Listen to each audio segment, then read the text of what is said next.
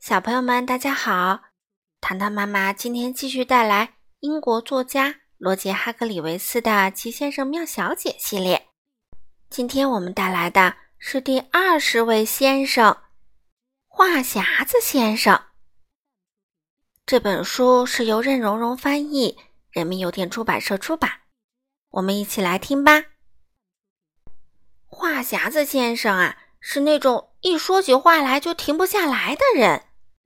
他经常见到谁就跟谁说话，想到什么就说什么，一说起来就没完没了，没完没了，没完没了。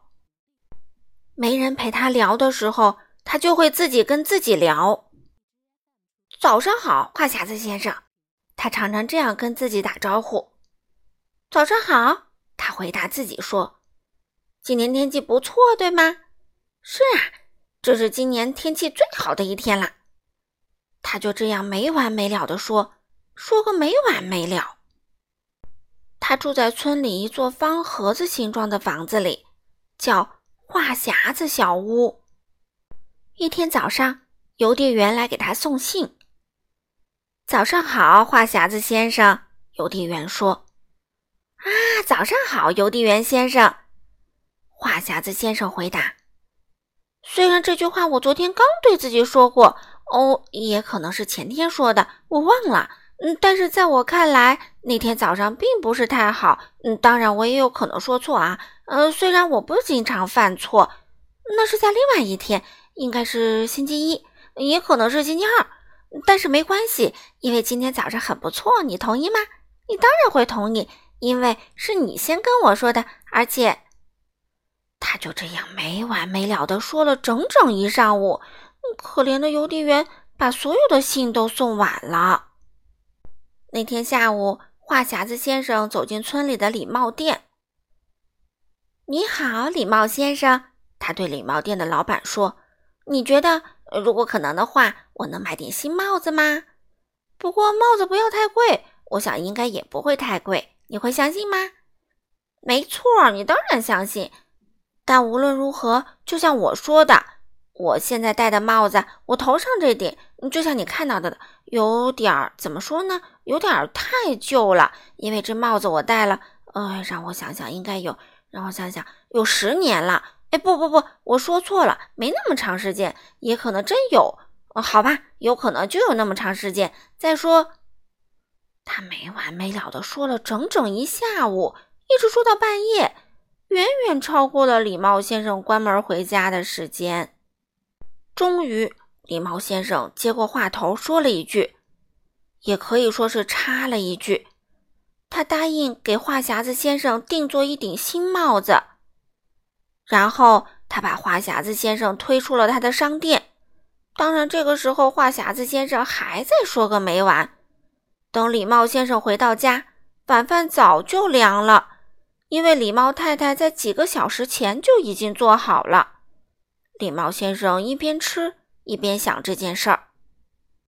一个星期后，话匣子先生的新帽子到了，他放在一个漂亮的红色帽子盒里。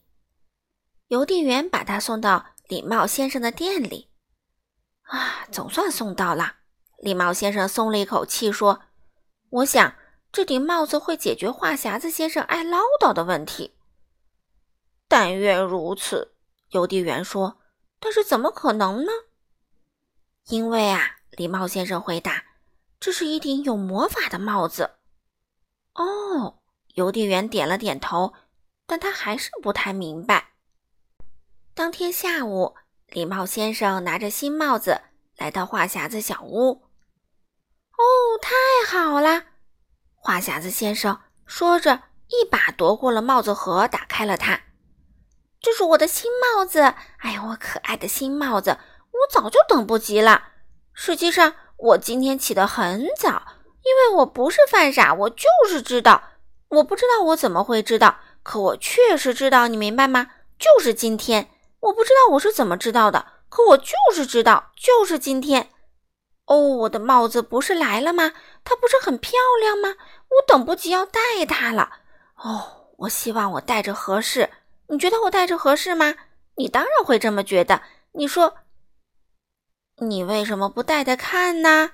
礼帽先生咧嘴笑着说：“嗯，戴戴看，没错，我当然要戴戴看。我真是太傻了，还没戴帽子就站在这里唠唠叨叨。好，我这就戴，立刻，马上，一刻都不耽误。因为就像我说的，光说戴又不戴，真是太傻了，对吗？好，那么。”他把帽子从盒子里拿出来，戴在了头上。那真是一顶漂亮的帽子。我说：“话匣子先生继续说道，我必须说，我真的必须要说，这顶帽子是，真的是，至少可以这么说，是我有生以来见过的最好的一顶帽子。我这辈子，我得说，我见过不少帽子，而且……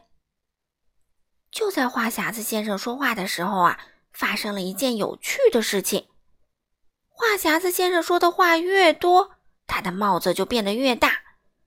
话匣子先生说的越说越多，那顶帽子也越来越大。话匣子先生不停地说，那顶帽子就不停地长。哎呀，我什么也看不见啦！话匣子先生说：“我刚才还站在这儿欣赏我的新帽子，可是现在突然间没有任何预兆。”给我了一个措手不及，就像现在这样。眼看帽子就要盖住他的脚了，话匣子先生才停了下来。他刚停止说话，帽子就开始变小，越来越小，最后变回原来的大小。礼帽先生早就在话匣子先生被帽子遮住，看不见他的时候离开了。现在他正在回礼帽店的路上。这项特殊魔法的帽子还真有效，他忍不住笑了起来。第二天，话匣子先生出去散步，在村里遇到了邮递员。“你好，邮递员。”他说。“我说，你喜不喜欢我的新帽子啊？你见过这么好的帽子吗？我敢肯定，你从来没有多好的帽子，而且……嗯，怎么回事啊？你知道后来怎么样了，对吧？”帽子在话匣子先生说话的同时变得越来越大，越来越大。礼帽先生说：“这是一顶魔法帽子。”现在我明白他的意思啦。邮递员笑了起来。邮递员继续赶路，留下可怜的话匣子先生一句话也说不出来。嗯，他思考着，不是说话，而是思考。你知道后来怎么样了吗？那顶帽子给了话匣子先生一个教训。这些天里，他说的话不到以前的一半，甚至不到四分之一。你知道这是什么原因，对吗？没错儿，你当然明白。不过啊，千万要保密哟。好了，小朋友们，今天的故事就读到这里啦。下次我们要带来第二十位小姐。急匆匆小姐，好了，小朋友们，我们下次再见喽。